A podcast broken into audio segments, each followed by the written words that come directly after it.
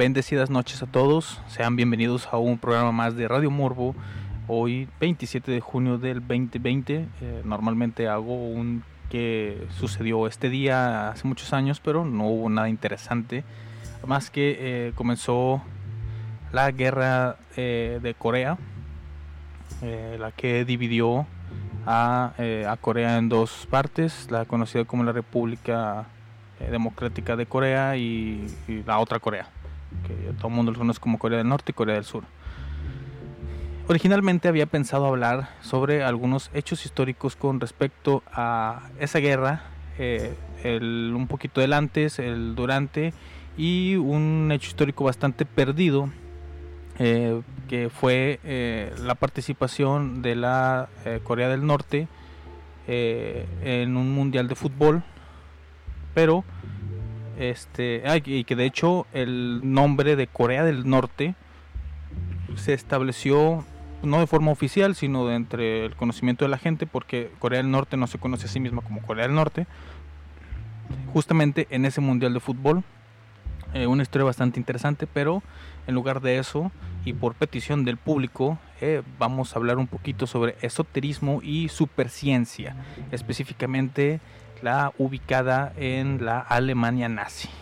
El nazismo era una ideología con gran contenido esotérico entre los círculos más elevados de sus seguidores. La Sociedad de Tull fue una organización esotérica fundada por el alemán Rudolf von Seppotendorf. Se considera como la madre espiritual del nazismo y a dicha organización perteneció como miembro permanente Rudolf Hess y como miembros visitantes Dietrich Heckart, Gottfried Feder, Adolf Hitler y Alfred Rosenberg. Una vez en el poder, el partido nazi prohibió todos los grupos esotéricos, incluida la Sociedad Tult. Prohibió también la masonería y envió a muchos masones a campos de concentración. También cerró la Sociedad Teosófica de Alemania, persiguió a los grupos neopaganos, a Satru, cuando se negaron a jurar lealtad al nazismo en sus ritos religiosos y prohibió otras muchas organizaciones místicas. El nazismo respetó al budismo, incluso permitió la realización del primer Congreso Budista Europeo en 1933, y había una colonia de monjes budistas en Alemania.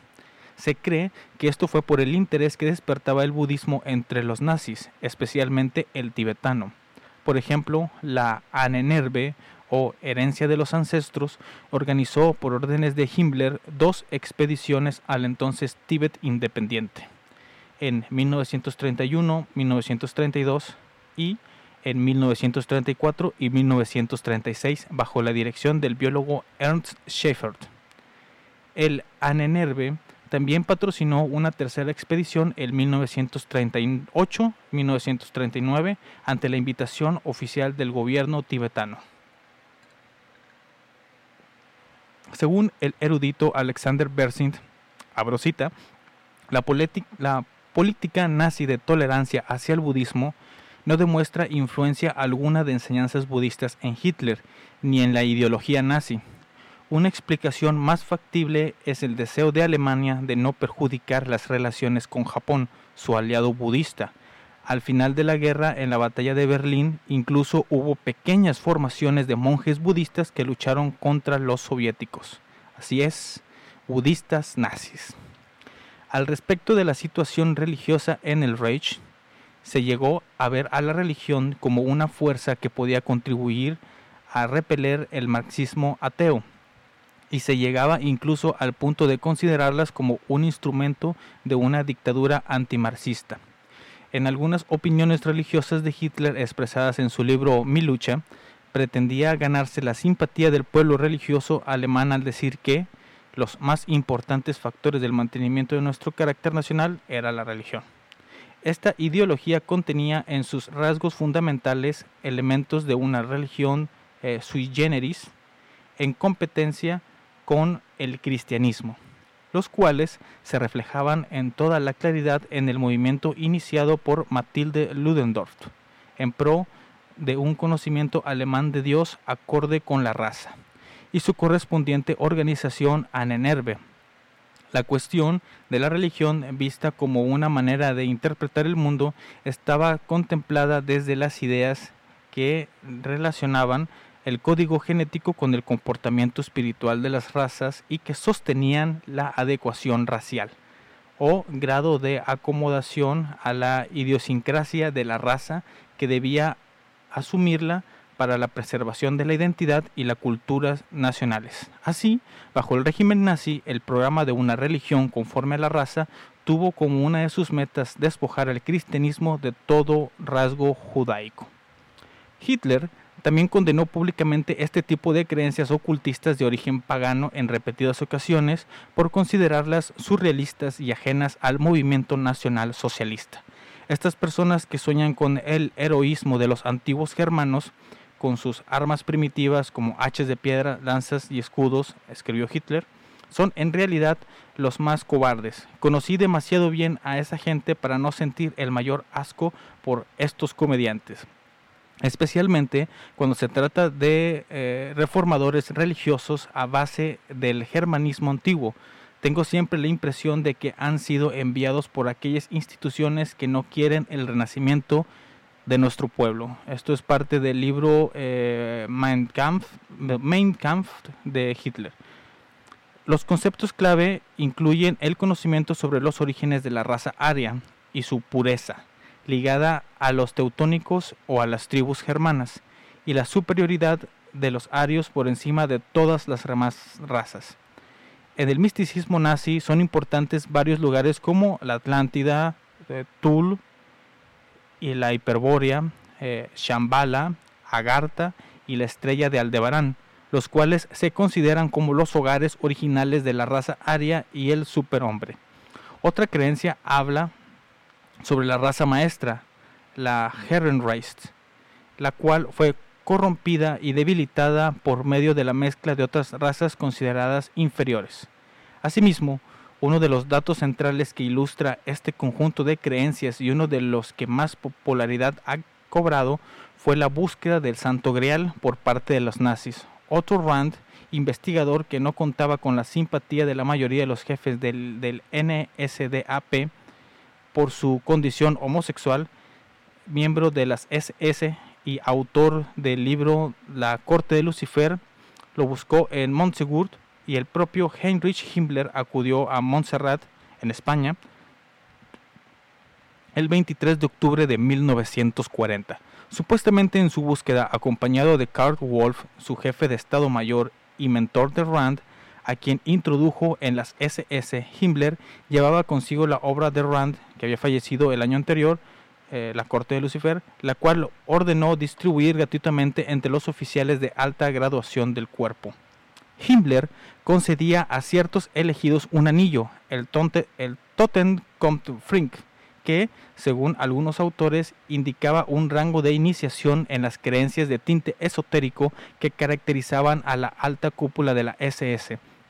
Creencias que se traducían en rituales mágico-paganos que se practicaban durante los solsticios y equinoccios y eh, propugnaban la exaltación de la raza aria.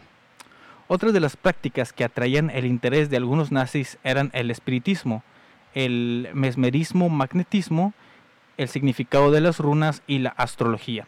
Si bien el gobierno no exigía pertenecer a algún culto específico, es cierto que dentro de cierto círculo de líderes influidos por las creencias paganas de Alfred Rosenberg, se, eh, propugnara un neopaganismo como una contraposición al judeocristianismo, con Himmler como uno de sus principales adeptos. Himmler creía ser la reencarnación del de Enrique el Cazador, fundador de la estirpe real de Sajonia en el siglo X, y entregó al paganismo y entregado al, al paganismo se proclamó adorador del dios Wotan.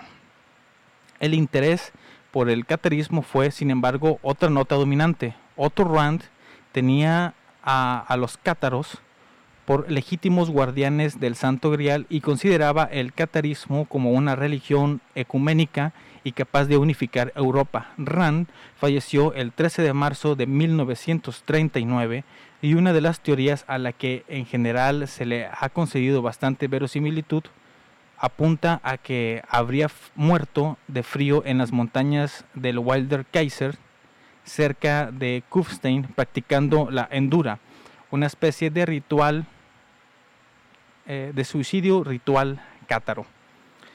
Aquí como vemos eh, hay un poquito de contradicción en el sentido de que eh, mucho de lo esotérico que estuvo eh, dominante durante la época nazi o en la nación nazi, este, también era repudiado por el mismo Hitler. Se asegura que él estuvo en muchos de estos movimientos, pero al mismo tiempo él renegaba de estos mismos. Así que ahí hay algunas cosas que estudiar, pero eso es con respecto a lo mágico, con respecto al esoterismo. Después de este corte musical a cargo de Halloween, con la canción Halloween, del disco Halloween, eh, eh, regresaremos para hablar un poquito sobre la ciencia que desarrollaron los nazis durante todos estos años. Radio Morbo on air.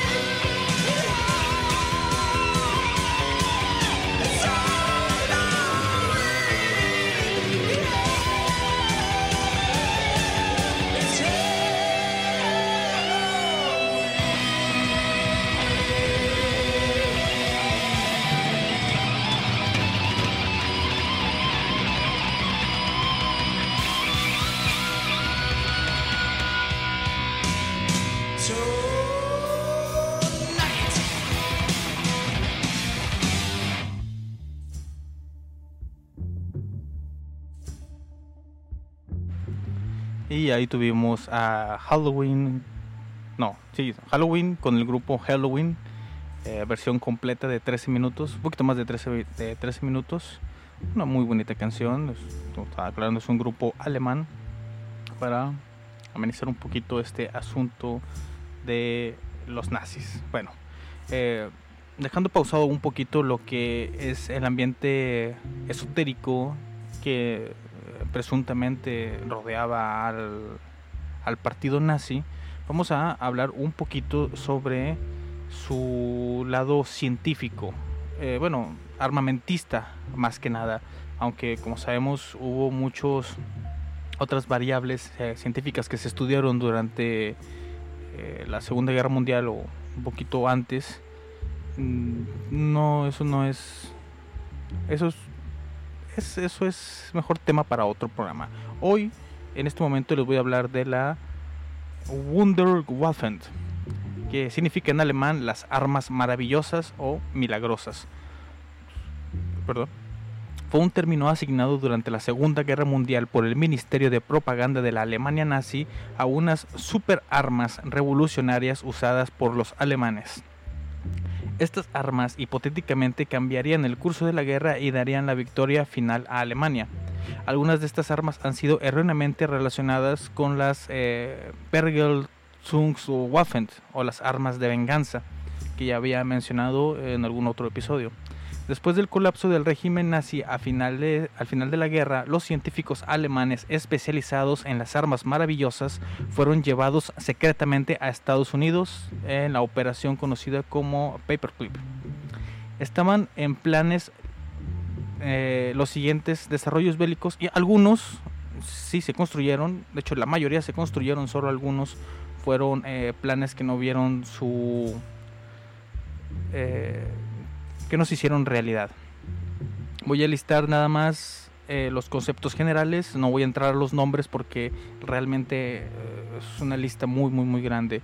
Se estuvieron en desarrollo y se construyeron eh, submarinos de alta mar, submarinos litorales y submarinos portaaviones, portaaviones y acorazados, armas antiaéreas, antitanque, tanques, los más famosos son los Panzer 9 y 10, eh, tanques pesados, tanques super pesados, existen cuatro variables que sí se construyeron, el tanque de reconocimiento, el Kugelpanzer o el tanque de bola, que fue eh, atrapado por los soviéticos en 1945, ya que fue eh, lanzado o fue estuvo en apoyo en, el área de Japón.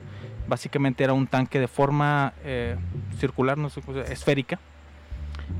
también se desarrolló el proyecto America Bomber, que fue una iniciativa del, del Ministerio del Aire nazi para obtener un bombardero de largo alcance para la Luftwaffe que fuera capaz de golpear el territorio continental de Estados Unidos desde Alemania con una distancia de ida y vuelta de aproximadamente 11.600 kilómetros. Eh, aparte de, estas, eh, de estos proyectos y estas eh, armas destructivas masivas, también se desarrollaron otro tipo de armas ligeras, nuevos diseños de ametralladoras, de lanzamisiles de corto plazo, de corta distancia, gases nerviosos y algún otro tipo de armas biológicas que pues, es innecesario mencionar. Pero también existió un arma orbital, la arma solar, un espejo parabólico en órbita diseñado para enfocar la luz solar a lugares específicos de la superficie de la Tierra. Eso fue un proyecto que se empezó a desarrollar pero no se terminó. También existen las armas eh, míticas, las que no se han comprobado a ciencia cierta si existieron o no. Eh, les voy a mencionar las dos más famosas. Estaban los ovnis nazis, en alemán Jaunebu o Jauneburg Geratu o eh, Reichsbluxen Band. Son míticos aviones avanzados o naves especiales que fueron supuestamente desarrollados por la Alemania nazi durante la Segunda Guerra Mundial. Estas tecnologías no solamente aparecen en ficción, sino también en varios textos históricos eh, negacionistas y en teorías de conspiración. Suelen aparecer en conexión con el nazismo esotérico, una ideología que supone la recuperación nazi con fines sobrenaturales o paranormales. Las hipótesis sobre los ovnis nazis están de acuerdo con la historiografía oficial de los siguientes puntos. La Alemania nazi exploró el territorio de Nueva Suabia en la Antártida, a donde envió una expedición en 1938 y planeó otras. en este punto es donde supuestamente los nazis habían descubierto el hoyo eh, en la tierra que lleva a la tierra interior y muchos de ellos se fueron a refugiar eh, en ese lugar después de terminar la Segunda Guerra Mundial y supuestamente ahí existe todavía una base alemana. La Alemania nazi investigó avanzadas tecnologías de propulsión incluyendo misilística y las turbinas de Victor Schauberger. Algunos avistamientos de ovnis durante la Segunda Guerra Mundial, particularmente aquellos conocidos como los Foo Fighters, se consideraron un como armamento enemigo. La primera referencia no ficticia sobre platos voladores nazis parece ser una serie de textos del experto en turbinas italiano Giuseppe Belluccio. La semana siguiente, el científico alemán, alemán eh, Rudolf Schreiber admitió haber desarrollado platillos voladores durante el periodo nazi. El ingeniero aeronáutico eh, Roy Fedend remarcó que la única maquinaria capaz de aprovechar las capacidades atribuidas a los platos voladores era aquella diseñada por los alemanes cerca del final de la guerra. Fedend agregó también que los alemanes estaban trabajando en proyectos aeronáuticos muy inusuales. Aunque no se explayó más en el asunto, estos mitos fueron probablemente inspirados por el histórico desarrollo alemán del avión de reacción, el Messerschmitt MA-262, el misil dirigido B-1 y el misil balístico B-2, que formó la base de los primeros programas espaciales y de misiles de la Unión Soviética y de los Estados Unidos.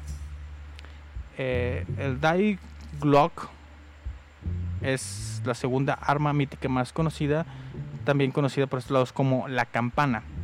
Era un supuesto aparato de investigación científica o una supuesta Wunderwaffe nazi fue descrita por el periodista y escritor polaco Igor Witkowski en The o Wunderwaffe en el año 2000, siendo popularizada más tarde por el periodista militar y escritor Nick Cook, así como por Joseph P. Farrell y otros autores de la que la asocian con el ocultismo nazi e investigaciones sobre antigravedad y energía libre. Según el artículo de Patrick Kieber, publicado en la revista National Geographic, Die Glock se ha vuelto un popular tema de especulación, existiendo un fandom alrededor de esta y otras supuestas Wunderwaffen nazis. Investigadores como el científico aeroespacial retirado David Mirra eh, se muestran escépticos ante la existencia de semejante aparato.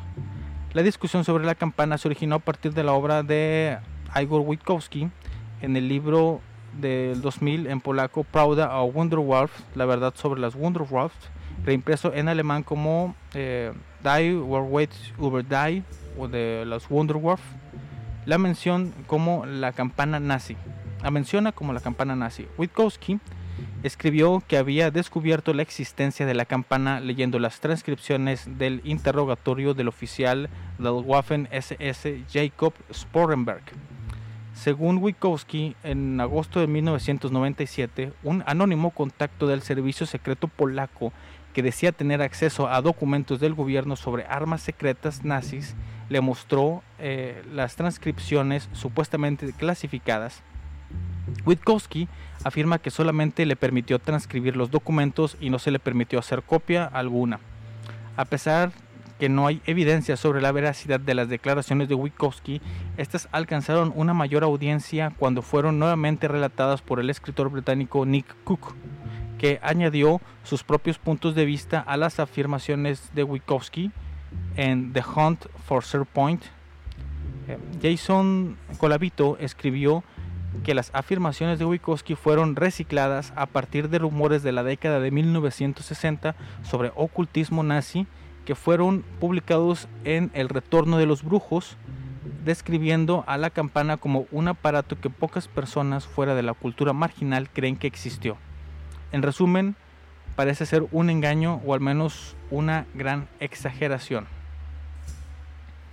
Básicamente, hasta aquí como, como vimos, las, eh, específicamente esta última eh, arma, la campana, eh, recientemente de hecho me pasaron un artículo en donde según decía el artículo, habían encontrado un submarino que había desaparecido eh, durante la Segunda Guerra Mundial, nunca se tuvo rastro sobre él, que fue descubierto por eh, un proyecto en el que ponen eh, cámaras a estos peces que solo viven a profundidades muy profundas, muy bajas, y lograron captar imágenes de este supuesto submarino en el que eh, una teoría dice que la campana estaba siendo eh, utilizada en práctica o en, ensayos y este, este submarino supuestamente había viajado en el tiempo, que es lo que dicen que era una de las funciones de esta campana nazi.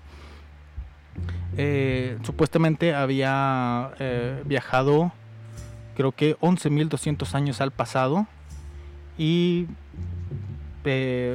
habían hecho cálculos en los que pues, es una, una, idea, que una duda que yo siempre he tenido sobre el viaje en el tiempo, ya que si la Tierra eh, se está moviendo constantemente, tanto sobre su propio eje, sobre como en toda la rotación, todo lo, todo el viaje que hace en la en el sistema solar, es muy difícil calcular en qué punto realmente te vas a encontrar cuando viajes en el tiempo, ya que no vas a aparecer, o sea, vas a aparecer en el mismo punto, pero la Tierra no va a estar en ese mismo lugar posiblemente. Aquí en los experimentos o en los cálculos que se hicieron solo se tomó el punto de rotación de la Tierra y se dijo que en 11.200 años aproximadamente sí podría aparecer en el área en donde encontraron estos restos de submarino. Pero el resto de los movimientos, tanto de la galaxia en sí, eh, por, el, eh, por la expansión que está teniendo constantemente, realmente mm, es imposible ese tipo de viajes en el tiempo. Bueno, vamos a escuchar ahora otra canción de un grupo alemán y que tiene un poquito que ver con el tema. Eh, vamos a escuchar a Rammstein con su tema Dalai Lama. Eh, regresamos en un momento. Radio Morbo is on air.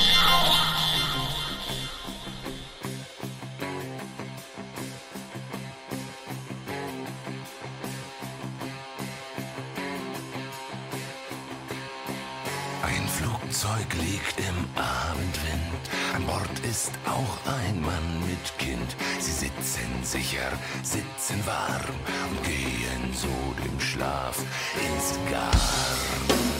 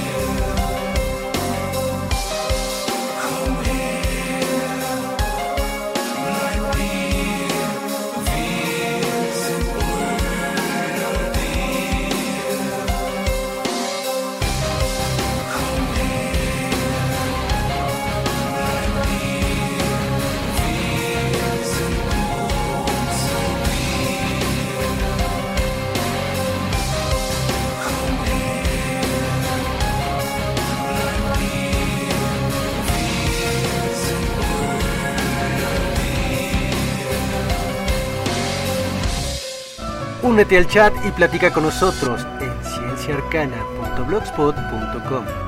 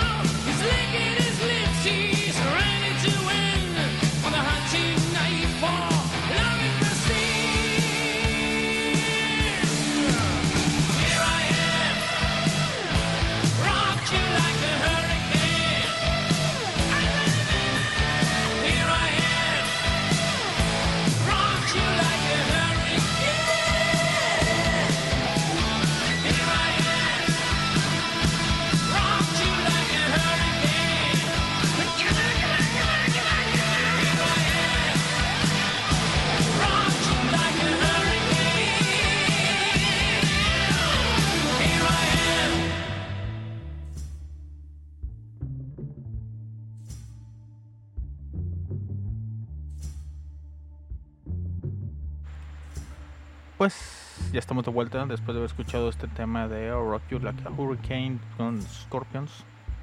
Otro grupo alemán, por cierto. Si no lo sabían, aunque lo dudo bastante. Pero bueno, eh, ya para dar un poquito de las conclusiones del tema, vamos a quitar ese pequeño pin que dejé con respecto a lo que les conté del el esoterismo nazi, ya que la mayoría de los datos que proporcioné son puras especulaciones eh, son mitos que se cuentan alrededor. Eh, la historia más realista que escuché con respecto a todo esto es que realmente eh, Adolf Hitler no tenía ninguna inclinación mística, esotérica, mágica, sino que fueron más que nada Ru- Rudolf Hess y Himmler los que institucionaron todo este tipo de cosas. Eh, básicamente la, la historia que vi, que leí, que más o menos estuve viendo, que se me hace lo más coherente posible, es que después de que eh, la primera vez que el partido nazi eh, que todavía no era, todavía no estaba en el poder, todavía no tenía, eran, estaban empezando e intentaron tomar las oficinas del gobierno en, en la Alemania y fueron arrestados, eh, que fueron arrestados todos, incluyendo Hitler y Himmler, creo, bueno, fue Hess, fue Hess el que estaba con él, eh, y acabaron en la cárcel, fue cuando empezaron a escribir el libro de Mi lucha, y durante ese tiempo que estuvieron en la cárcel, eh, Himmler, que era el que estaba afuera, era el que estaba moviendo más eh, estos hilos esotéricos, ese- esas ideas eh, que ya había agarrado Hitler anteriormente en el principio del partido sobre la creencia de que los alemanes eh, venían prácticamente de, forma directa de los atlantes pero en cierto momento habían sido corrompidos por eh, la mezcla de razas con los judíos y otras razas y fue como se debilitó y eh, los más arios eran los únicos que eran los descendientes un poquito más directos de, de estos atlantes. Pero eso fueron ideas que le fueron metiendo eh, Hess y Himmler a Hitler. Hitler realmente no creía en eso era un poquito más cristiano. Eh, por eso muchas de las representaciones que tenía Hitler sobre él mismo era que él era eh, un nuevo Mesías, eh, un Mesías comparable con Jesús. En algún momento hasta se llegó a mencionar que él era una reencarnación de Jesús. Eh, entonces el, eh, Hess y Himmler fueron los que empezaron a mover todo este asunto, empezaron a, a dar ¿cómo decirlo? Darle clases a Hitler de cómo hacer un poquito más de oratoria exagerada, todos esos movimientos de manos, el alzar la voz, la forma que tenía de hablar, eran enseñanzas de ellos que supuestamente eran enseñanzas místicas, pero que en realidad simplemente es el, esa forma, esa forma de controlar el carisma eh, y poder llamar la atención y así, ¿cómo decirlo? Mm, eh, dominar a las masas. Eh, también eh, en, ese, en esa idea de la pureza aria estuvieron reclutando a personas que tuvieran registros familiares en su árbol genealógico, que tuvieran un poquito más de 170 años en los que no tenían mezcla con otras razas, sino que eran lo más puramente ario para respetar esta mitología que estaban creando alrededor de todo este asunto. También eh, fundaron la sociedad secreta más poderosa que tuvieron ellos, que fueron las SS, ya que eh, cambiaron desde la vestimenta hasta la forma en las que se dirigían a ellos, cómo seleccionaban a sus líderes, eran iniciaciones. eh, en este tipo de, de- de magia, por así decirlo. Pero algo que sí está bastante claro en todo este asunto es que realmente Hitler eh, solo eh, apoyaba estas ideas porque eh, le seguían su pedo, le seguían su onda de, conquista. Los verdaderos esos esotéricos eran estas otras dos personas. Se les unió otra, otro, otro güey que se murió, que realmente duró muy poquito tiempo en el partido, que decían que era un psíquico y que había eh, predicho una muerte de Hitler, pero que gracias a su pronóstico se logró salvar y pues siguió todo este asunto de los nazis durante mucho tiempo. Ya para también para ir cerrando también este asunto, les recuerdo que pueden escuchar los demás programas de esta estación por ejemplo, el Calavero Podcast que se transmite los sábados de 10 de la noche a medianoche, los jueves y los domingos de 6 a 8 está Transfilosofía y por supuesto estamos aquí nosotros eh, los lunes, los miércoles y los viernes a partir de la medianoche eh, en Radio Morbo. También todos estos, eh, todos estos programas pueden escuchar sus repeticiones en iBooks en donde eh, perdimos algunos lugares en el ranking recientemente, pero creo que hay un error ahí muy grande con el sistema. Eh, hay que verificarlo bien. Y pues este no me queda nada más que mandar agradecerles a todos ustedes que nos escuchan y, y las personas que están en el chat conversando y tirando relajo. Y pues este voy a ponerles un tema que no es alemán, pero eh, creo que es polaco realmente. Eh, les va a traer recuerdos a ciertas personas. eh, y si no, pues les va a gustar. Realmente es, es muy buena canción.